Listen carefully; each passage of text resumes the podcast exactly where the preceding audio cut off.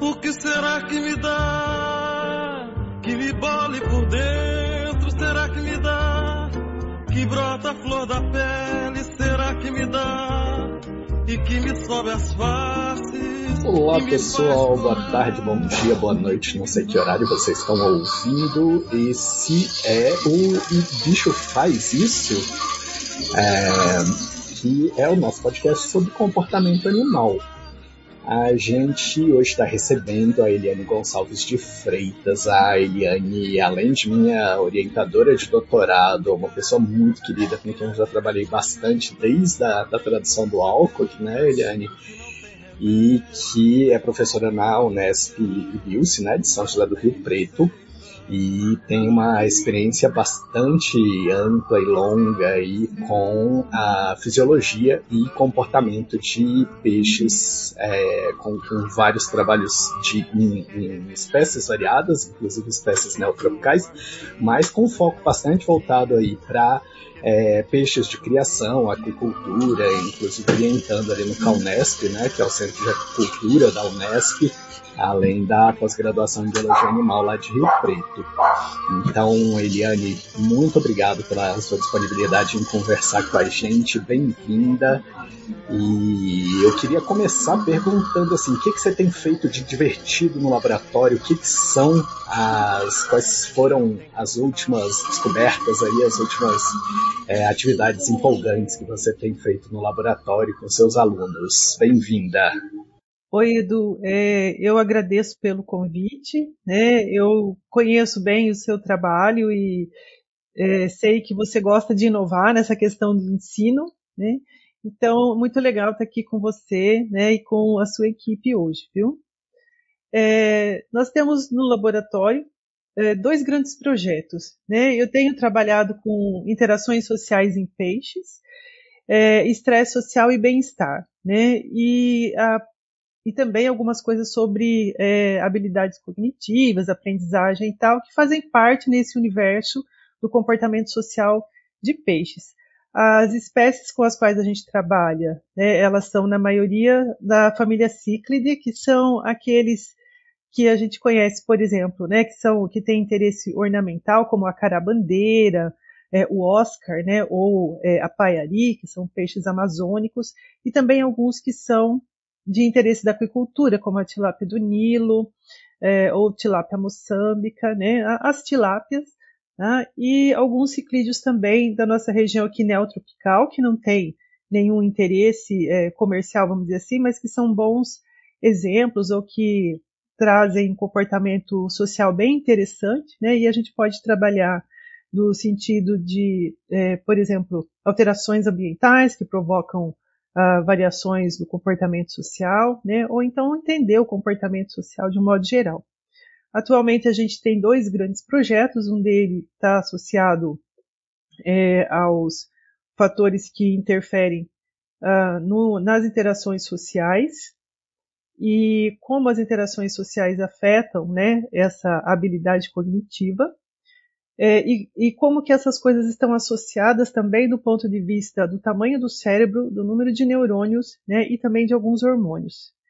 E um outro grande projeto, mais ligado ao bem-estar, né, é um projeto ligado a onde a gente faz as massagens nos peixes, como você estava dizendo, mas é, é a gente está avaliando o efeito da estimulação táctil né, sobre é, a agressividade, sobre o estresse, né, sobre a aprendizagem também, é, em peixes, né? Ou na tilápia do Nilo e agora mais recentemente a gente começou também a trabalhar com a carabandeira.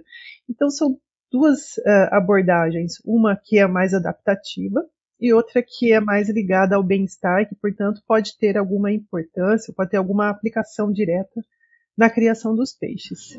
Muito legal. É, é, muito incrível ver a diversidade de projetos e de perguntas estão relacionadas ao comportamento animal. Né? É, quem poderia imaginar é, essa questão da estimulação tátil em peixe, que é, em geral a gente nem imagina muito como um bicho muito ligado a isso, de toque, né? E tem várias espécies, na verdade, que estão bem envolvidas com isso, né? Tem bastante de é, contato social e de, de tato, de toque envolvido entre as espécies, né? Você estava falando da carabandeira, aquele, aquele comportamento deles, dos, dos filhotinhos ali meio que comerem muco nos, nos parentais, é bem bacana nesses bichos.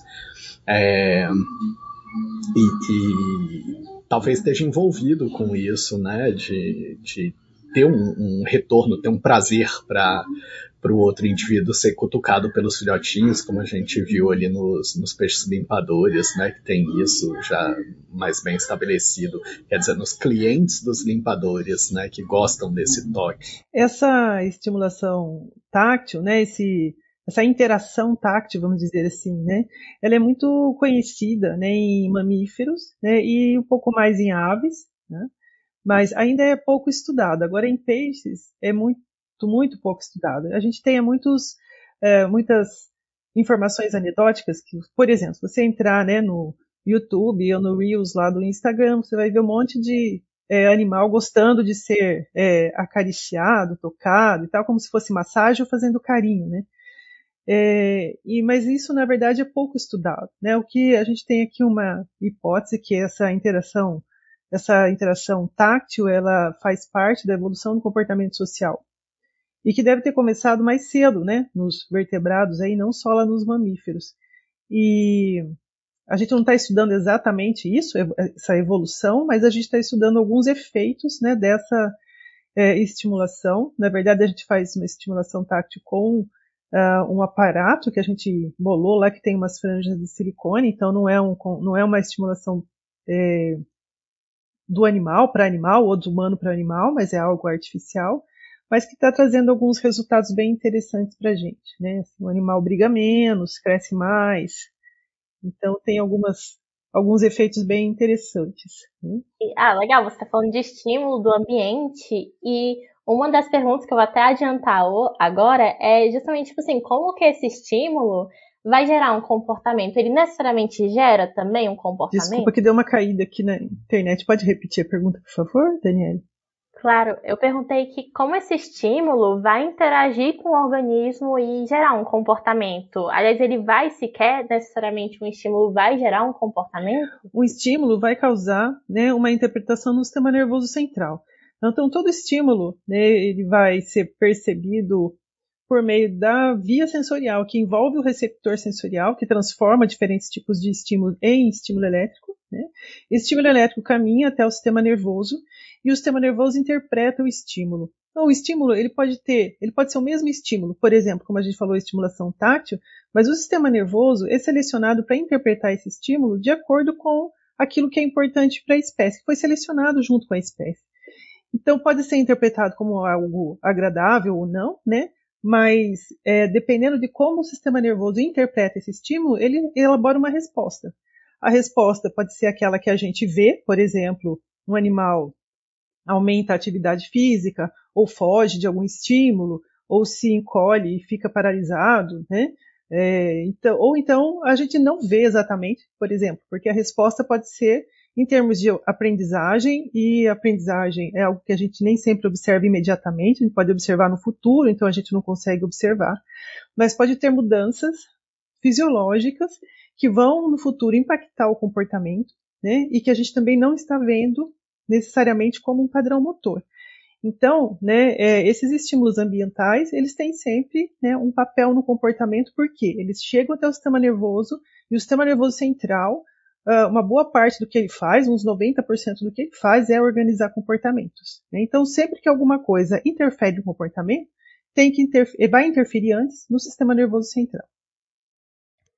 Tá. É, então, só para ficar claro, sempre assim, que eu fiquei um pouquinho confusa no meio, tipo, então, mas tipo, porque você falou que eram diferentes tipos de estímulo, mas cada estímulo necessariamente vai gerar um comportamento, uma resposta, mesmo que a gente não vê, tipo, ela vai estar tá ali. E qualquer qualquer estímulo, tipo, qualquer mínima coisa. Então, vamos pensar como estímulo, vamos dar uma definição para o estímulo, né? Porque o que é estímulo para um animal é aquilo que o animal consegue perceber. Por exemplo, né, a gente tem aqui ondas mecânicas é, de, de alta uh, intensidade, tá? mas que a gente não consegue perceber. O ultrassom, por exemplo, está tá aí no ambiente, mas a gente não percebe porque nós não temos receptores capazes de detectar ultrassom. Então, se eu estou considerando como estímulo alguma coisa que o animal consegue detectar, né? Então, tudo que é tudo que é detectável pode interferir no comportamento, pode gerar um comportamento, pode ajustar um comportamento, modular, né? às vezes um comportamento que já existe. E tem essa coisa da, da é, filtragem, né? Tem, a gente está sendo bombardeado por estímulo o tempo todo. Se ele vai de fato gerar uma alteração no estado interno e no nosso comportamento, isso depende muito da situação que a gente está, né? É, eu sempre uso em, em, sala de aula aquele exemplo, exemplo clássico que você está conversando numa mesa, vários grupos conversando, e de repente você ouve, ah, não sei o que, e o Bessa. E aí você ouve o seu nome falado por outro grupo e você fala, ué, o que, que vocês estão falando de mim aí, né? É, na verdade, você estava escutando a conversa na outra mesa o tempo todo. É que seu cérebro estava avisando: olha, essa conversa não te interessa, então não preste atenção nela. E estava abafando aquilo. Só que quando fala o seu nome, o cérebro fala: opa, peraí. Agora estão tá, falando de você, agora talvez isso te interesse. E de repente você se dá conta que você estava ouvindo aquilo tudo, né?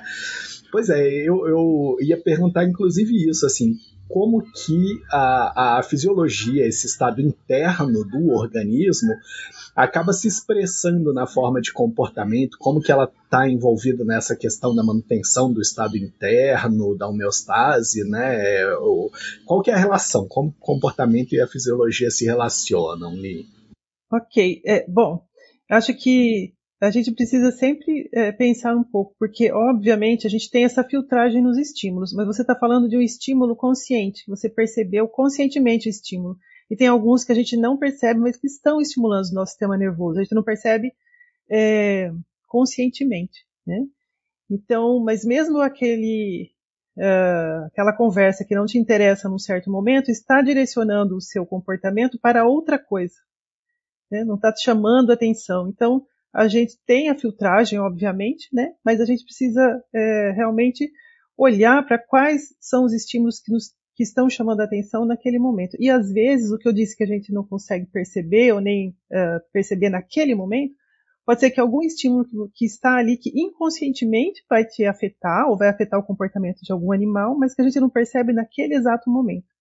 Né? Que é diferente daquilo que a gente percebe conscientemente, que é quando alguém chama o seu nome, você né, presta atenção ou direciona atenção para aquilo. Claro. Né? É, a questão né, da fisiologia do comportamento, é, eu considero, em termos gerais, né, é, o sistema nervoso né, ele recebe esses sinais, então uh, esses estímulos externos e estímulos internos. Os estímulos internos, muitos deles são inconscientes, né? por exemplo, a quantidade de oxigênio, né, ou a osmolaridade do plasma. Então, por exemplo, se a osmolaridade do plasma aumenta, né, o animal vai buscar água. Então, a gente não, não consegue perceber conscientemente essa mudança na osmolaridade do plasma, a gente consegue perceber a sede. Né? Então, é, esse é um tipo de.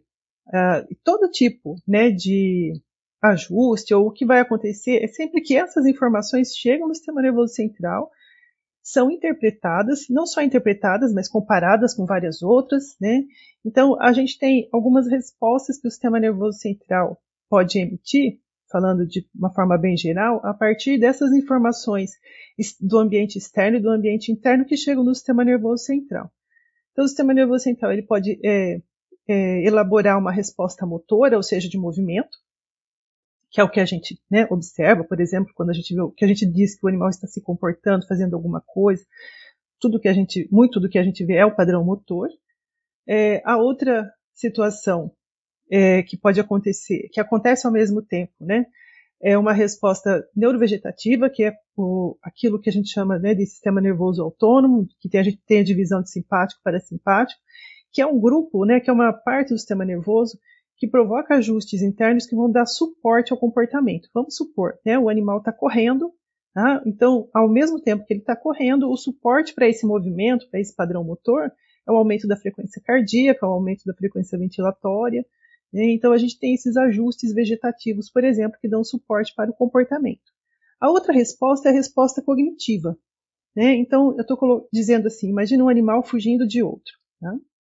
Se ele está fugindo, ele mudou o padrão motor, ele tem os ajustes vegetativos e, ao mesmo tempo, ele está é, tomando informações do ambiente, informações do predador, fugindo, né? E ele vai é, usar essas informações que são armazenadas no sistema nervoso para tomar decisões em momentos futuros. Então, eu tenho essa parte cognitiva, né?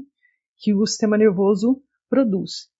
E além disso, o sistema nervoso também ele estimula algumas áreas que estão associadas com o sistema endócrino. Então eu tenho alterações, né, o que a gente vai ter uma outra resposta, que é o sistema nervoso estimulando o sistema endócrino, aumentando o número, a quantidade de hormônios, depende da situação, e o hormônio pode é, atuar no próprio sistema nervoso, controlando né, ou estimulando o aparecimento de alguns comportamentos. É, nesses, né, nesse conjunto, algumas informações que o sistema nervoso recebe são justamente comportamentos que estão ligados à homeostase. Buscar água, então, como eu estava dizendo, se aumenta a osmolaridade do plasma, buscar alguns tipos específicos de alimento, ou passar a procurar uma presa se o animal está com fome. Né? Buscar sombra né, se a temperatura aumenta. Então, todos esses comportamentos, né, eles são organizados dessa forma mais simples, vamos dizer assim, né, a partir de estímulos, quer dizer, o sistema sensorial que leva isso para o sistema nervoso central. O sistema nervoso interpreta esses sinais, combina com outras informações e gera né, isso que a gente chama de comportamento. Então, esse comportamento são todas essas respostas que eu comentei agora. É muito interessante quando a gente. E, e meio. É mais fácil de compreender, né, quando a gente vê um comportamento sendo gerado e sendo favorecido evolutivamente é, para um organismo chegar melhor numa homeostase, né? Mas é mais bizarro ainda quando a gente pensa em comportamentos que na verdade tiram a gente para longe da homeostase, né? É, eu fico pensando uma é, desencadeamento de um, de um movimento migratório desses absurdos, sei lá, é, 5 mil quilômetros, 10 mil quilômetros que o bicho migra e aquilo impõe um, um desafio fisiológico gigantesco para o bicho, ou é, um comportamento de mobbing, né, que o bicho vai peitar ali um, um predador, que pode inclusive predar ele próprio ali é, para defender uma prole, por exemplo, uma coisa assim, ou é, sei lá, talvez o caso mais extremo, uma fêmea é, se expondo à matrifagia dos filhotes, né, um filhote predar a própria mãe, ou é, um macho, né, durante a cópula você tem aquelas é, caso em que o macho meio que se oferece de, de comida ou, ou, acaba sendo predado pela fêmea. Nesses casos é mais bizarro ainda é, enxergar como que a fisiologia interage com esses comportamentos, né? É, tinha um, um, professor na, na Unifesp em São Paulo, o professor César Timuyaya, né? que era um grande neurofisiologista, né? E ele dizia que o sistema nervoso é, 90% do que ele faz é comportamento, 10% é controlar a homeostase. É, eu sempre pensei nessas palavras dele, né, mas é lógico que a gente tem comportamentos que fazem parte desse controle da homeostase, mas obviamente tem aqueles que não, não estão ligados com a homeostase, estão ligados principalmente à sobrevivência. E, e, aí estão bem esses comportamentos que parecem mais bizarros, geralmente eles estão ligados, a maior parte deles, não sei se posso dizer assim, né, ao comportamento reprodutivo. Então, esse, todos esses exemplos que você deu, tirando a, o mobbing, que é o enfrentamento, né, e a migração, talvez, né, mas a gente tem muitos exemplos que são, que parecem estranhos, mas que estão ligados à reprodução. E parece que para reproduzir vale qualquer coisa, né? É incrível isso é, inclusive, né, coisas que levam à morte, vamos dizer assim, comportamentos que levam à morte, né? Mas aí a gente passa, né, a pensar uh, na frequência desses comportamentos e na vantagem dos comportamentos para a espécie, né? O porquê que eles foram selecionados. Acho que aí a gente pensa dessa outra, dessa forma, né? Sim, é, eles têm outros momentos de agir né, na, no ciclo de vida do bicho. É, Eliane, você falou agora há pouco dessa. É, ah, os estímulos eles podem afetar o sistema nervoso, o sistema nervoso pode devolver uma reação, ou o estímulo pode afetar o sistema nervoso, que vai afetar o endócrino, que essa sim, esse sim vai devolver em alguma forma de mudança comportamental. E é, é muito interessante perceber como os hormônios participam de uma modulação muito mais fina, muito mais delicada dos comportamentos. É, por que, que a gente precisa de um sistema endócrino afetando o comportamento?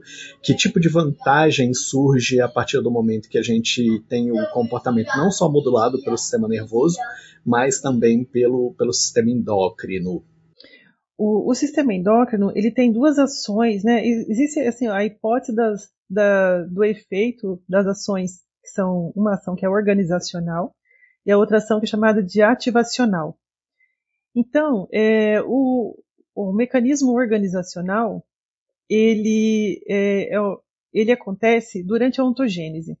Então, né, o aparecimento, né, o aumento dos níveis de alguns hormônios durante a ontogênese, eles levam a variações, por exemplo, entre macho e fêmea. Tá? Não estou falando de gênero, estou falando do sexo masculino e feminino.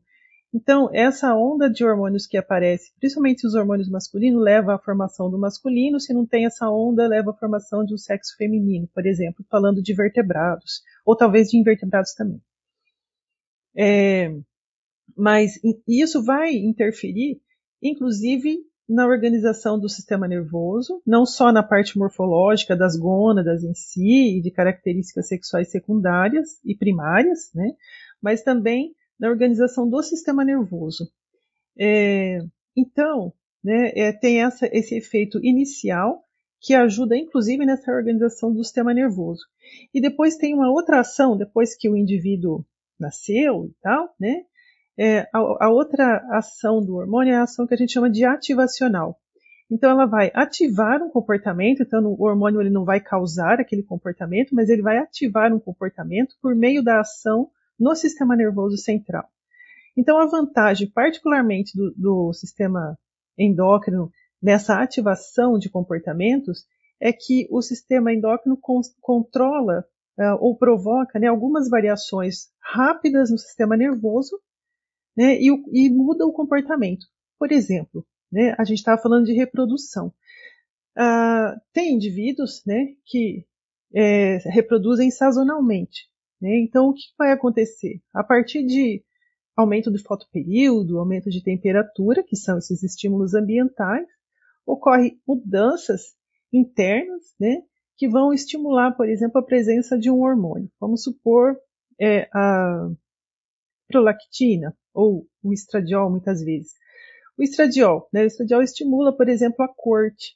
Então, o macho começa a fazer corte, né?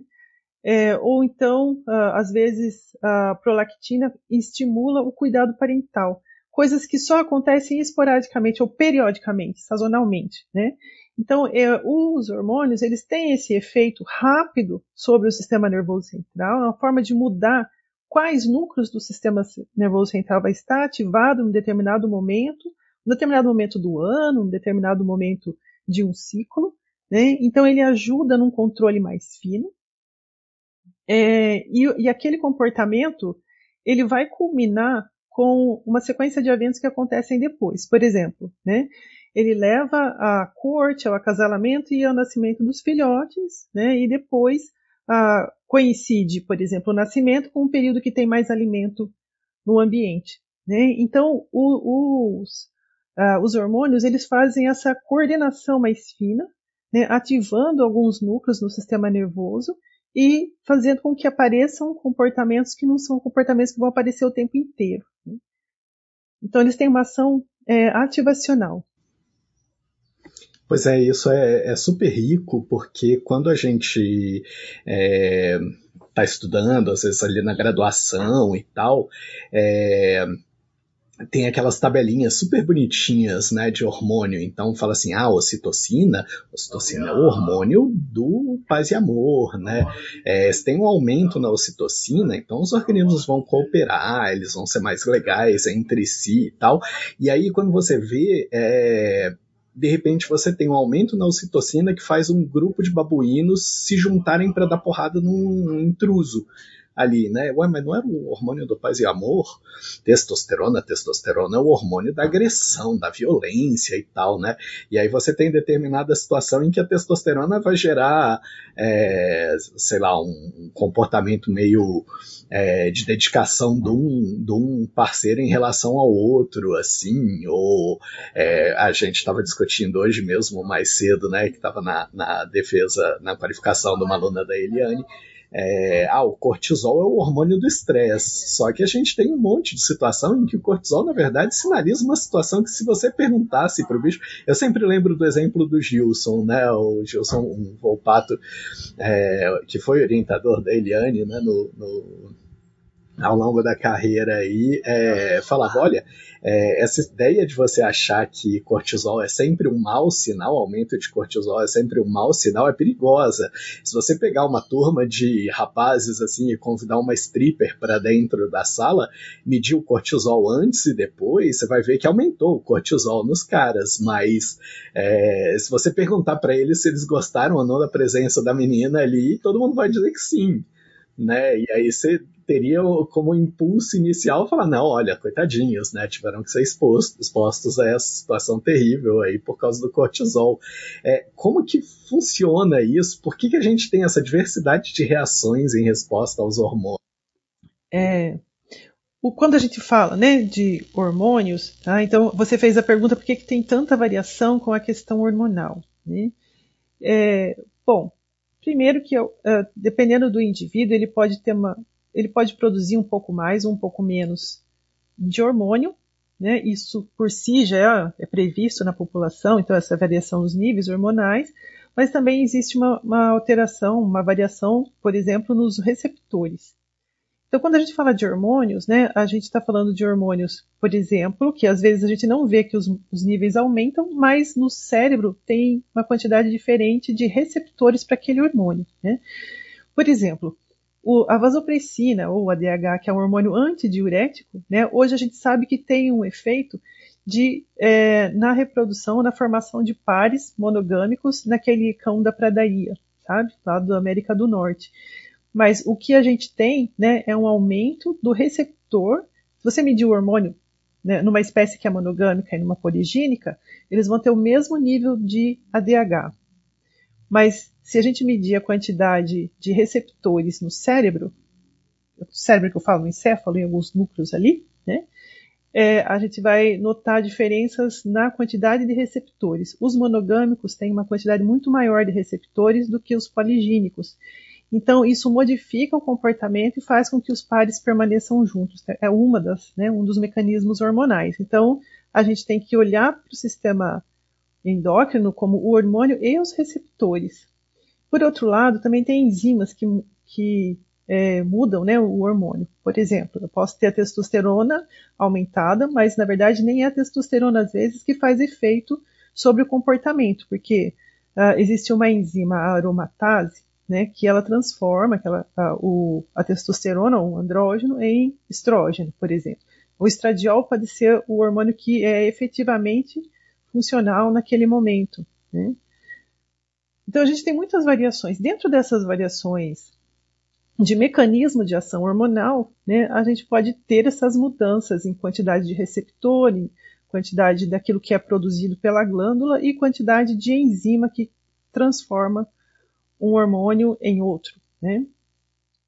Mas também né, é, a gente tem uma outra via que é o comportamento interferindo né, sobre uh, os hormônios. Por exemplo, é, se nós pegarmos dois animais, vou falar de, é, com peixes, mas isso também acontece né, em, em, primatas, acontece em vários outros mamíferos, por exemplo, né, que são é, que significa isso, né? Assim, por exemplo, dois animais vão lá, eles lutam e definem hierarquia, né? O animal que virou dominante, ele começa a ter um aumento na quantidade de andrógeno, Né? Então, esse andrógeno vai modular agora o comportamento dele. Não, não, não modulava antes, né? mas vai modular agora esse comportamento.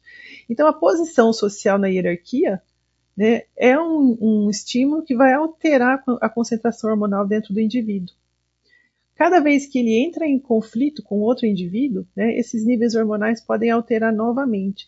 Como o ambiente é muito variável, então a experiência de cada indivíduo, as interações de cada indivíduo, principalmente se for um indivíduo social, por que principalmente? Porque um ambiente social ele é mais imprevisível né, do que um ambiente, se a gente pensar, por exemplo, é, temperatura. Né? Ela aumenta no verão, diminui no inverno, aumenta durante o dia, diminui à noite, né? é algo mais previsível. Mas as interações sociais são imprevisíveis. E as interações sociais são estímulos para mudar os hormônios. Os hormônios que mudam internamente ativam novamente outros núcleos do sistema nervoso central e vai modulando o comportamento. Né?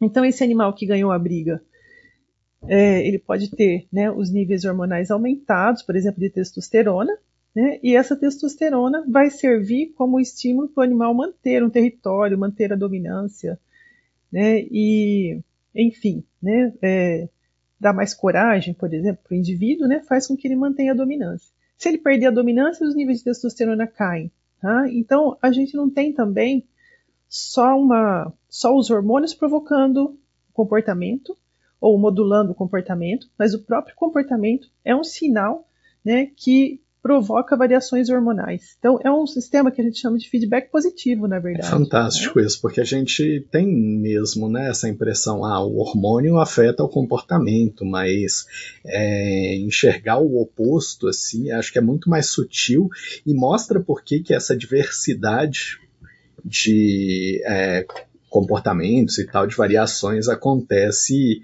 é, em decorrência desses, é, às vezes da ação do mesmo hormônio, às vezes da mesma via fisiológica aparente, pelo menos, né? E, e fora é, toda a possibilidade de se corrigir, de se fazer pequenos ajustes na taxa hormonal, né? A gente falava do sistema nervoso central agora há pouco, que funciona muito num padrão. Tudo bem, claro, você tem intensidades de ação nervosa por conta da quantidade de neurônios que estão envolvidos, alguma coisa assim.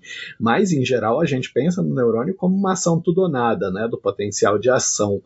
O, os hormônios eles já são muito mais sutis, né? A Exatamente. relação já é muito mais sutil. E, e quando você entra nesses eixos, então, eu queria que você comentasse um pouco dessa questão dos eixos hormonais, dos, do, das retroalimentações dos hormônios entre si e dos níveis de atuação do sistema nervoso central em cima desses diferentes níveis no, nos eixos hormonais.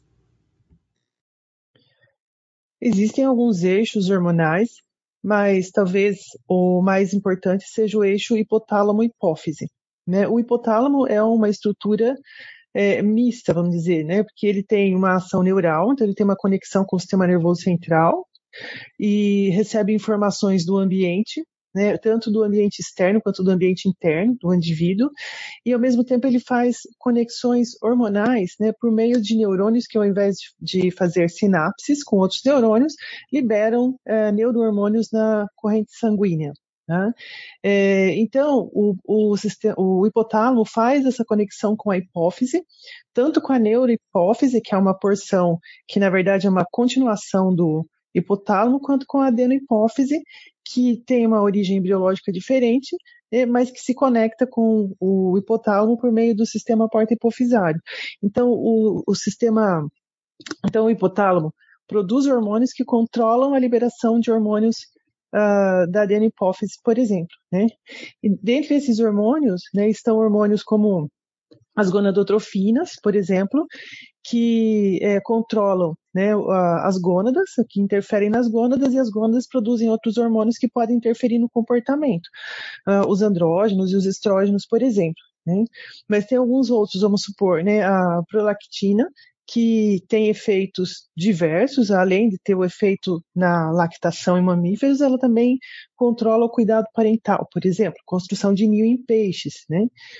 É, então, esse eixo né, é, também é um eixo que está envolvido com ah, uma parte do controle ah, do estresse, por exemplo, tá? por meio da, da ação do hipotálamo, adenohipófise e córtex da suprarrenal. Né? Então, são exemplos, é, a córtex da suprarrenal estão liberando cortisol. Né? Então, são exemplos uh, de como né, o sistema nervoso e o sistema endócrino estão relacionados. Tá? Porque é, o sistema nervoso controla os comportamentos, como eu já disse, né? mas, uh, além, portanto, né, é o sistema nervoso que recebe os estímulos, os estímulos ambientais. Então, vamos supor, né, é, começa a aumentar o fotoperíodo na na primavera, verão, né?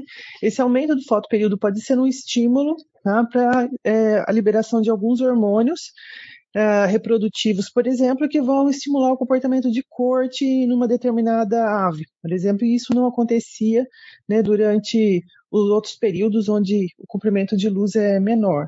Então, são estímulos tá, ambientais. Dentre esses estímulos, o próprio comportamento é um estímulo. E, então, por exemplo, né, ver o outro indivíduo fazendo a corte pode estimular esse eixo hipotálamo-hipófise e aumentar a liberação é, de hormônios que vão ah, estimular né, o, as gônadas e, portanto, hormônios reprodutivos que vão sincronizar a reprodução. Né? É, ver um outro indivíduo brigando aumenta os níveis de andrógeno no indivíduo que está assistindo aquela briga, então o indivíduo já começa a se preparar, por exemplo, para essa situação de desafio social. Então a gente tem, é, é, então esse eixo é importante por quê? Porque ele coloca várias informações internas, né, estímulos endógenos e estímulos exógenos, que são percebidos pelo sistema nervoso central e que desencadeia a liberação de uma série de hormônios que vão atuar no metabolismo, mas muitos deles vão atuar é, no comportamento. Então, né, concluindo, né, é importante que haja essa conexão. Se a gente fala de comportamento, é importante que a gente perceba essa conexão é, entre o sistema nervoso e o sistema endócrino. Então, assim, na verdade, o que acontece? Né? São selecionados eixos né, que envolvem o sistema nervoso e que envolvem o sistema endócrino.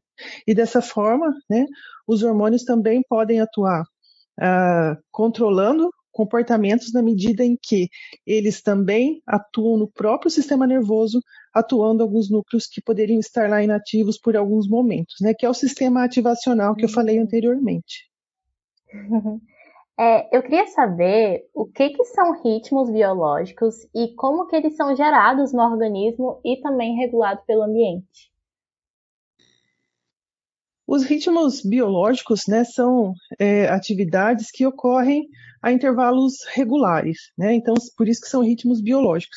Então, por exemplo, alguns ritmos é, são uh, diários ou ocorrem a cada 24 horas, né? Que é o que a gente chama de, de circadianos, de ritmos circadianos, que não tem exatamente 24 horas, mas em torno de 24 horas. Por exemplo, né? O despertar e o dormir. Tá? Então, entrar na atividade de repouso e atividade é, de alerta, né? Um horário mais ativo. Então, essa, isso que acontece todos os dias, né? Que a gente, por exemplo, no caso do humano, vai dormir num determinado horário e acorda no outro horário, né? São atividades que acontecem a cada 24 horas, né?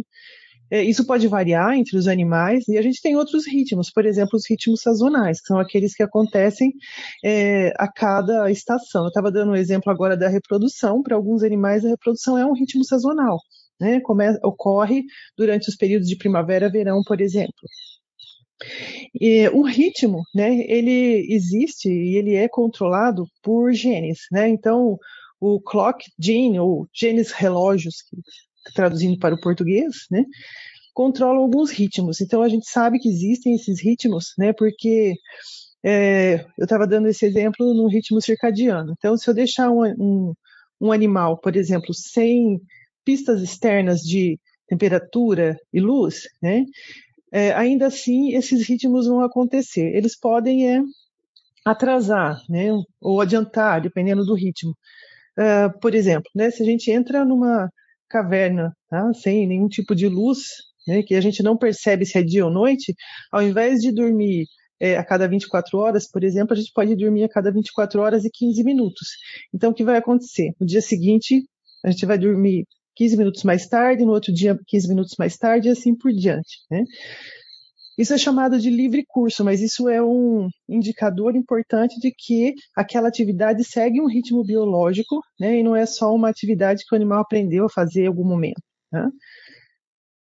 Então, o ritmo biológico ele é determinado por genes, né?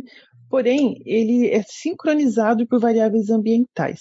Então, como eu estava dizendo há pouco, né, a, a, a luz, né, essa diferença entre claro e escuro, é, dia e noite, marcam o ritmo ou eles sincronizam o ritmo. Isso é chamado de arrastamento. Então, por exemplo, se em livre curso, né, durante um escuro completo, né, um animal, ou no nosso caso, né, o ser humano poderia dur é, dormir a cada 24 horas, e esse é, e durante esse livre curso, esse ritmo ele pode ser atrasado ou, ou adiantado. Então, a variável ambiental ela sincroniza né, o ritmo de forma que ele vai ocorrer sempre realmente nessas 24 horas. Isso é adaptativo né, porque é, justamente pela sincronização do ritmo.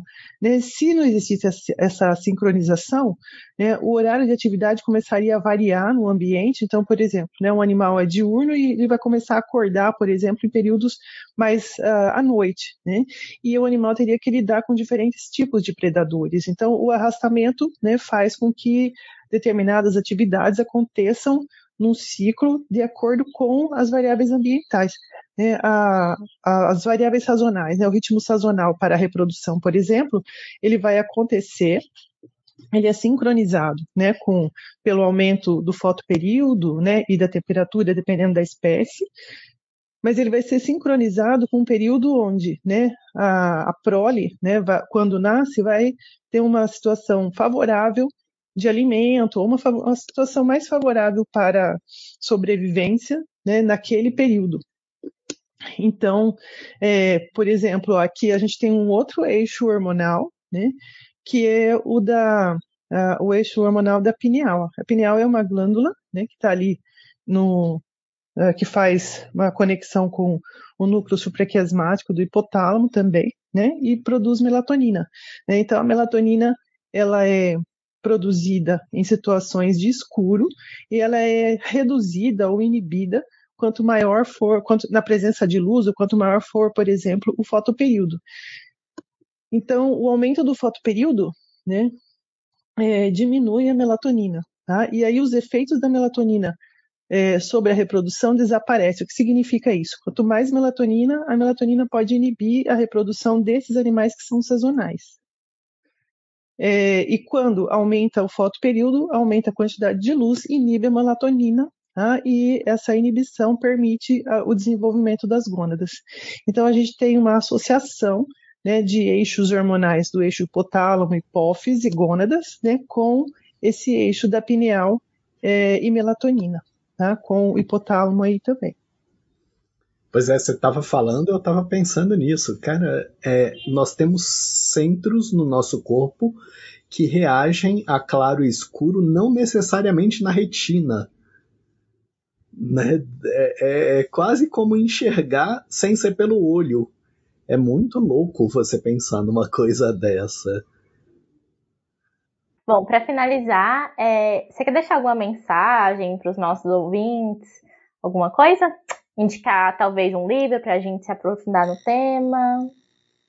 Como mensagem final, né, eu gostaria de é, ressaltar né, que é importante que a gente conheça quais são os mecanismos é, fisiológicos do comportamento animal, porque sabendo como eles atuam, né, a gente consegue prever algumas alterações que podem não ser adaptativas para os animais. Né? Então, por exemplo, essas variações na luminosidade, como eu estava dizendo, né? É, as nossas cidades são cada vez mais iluminadas e isso pode interferir nos ritmos diários dos animais. Né? Ah, além disso, né, é, o conhecimento dessa, desses mecanismos nos ajudam a entender por que né, os animais se comportam de uma forma numa situação ou por que, que muda o comportamento em outra situação.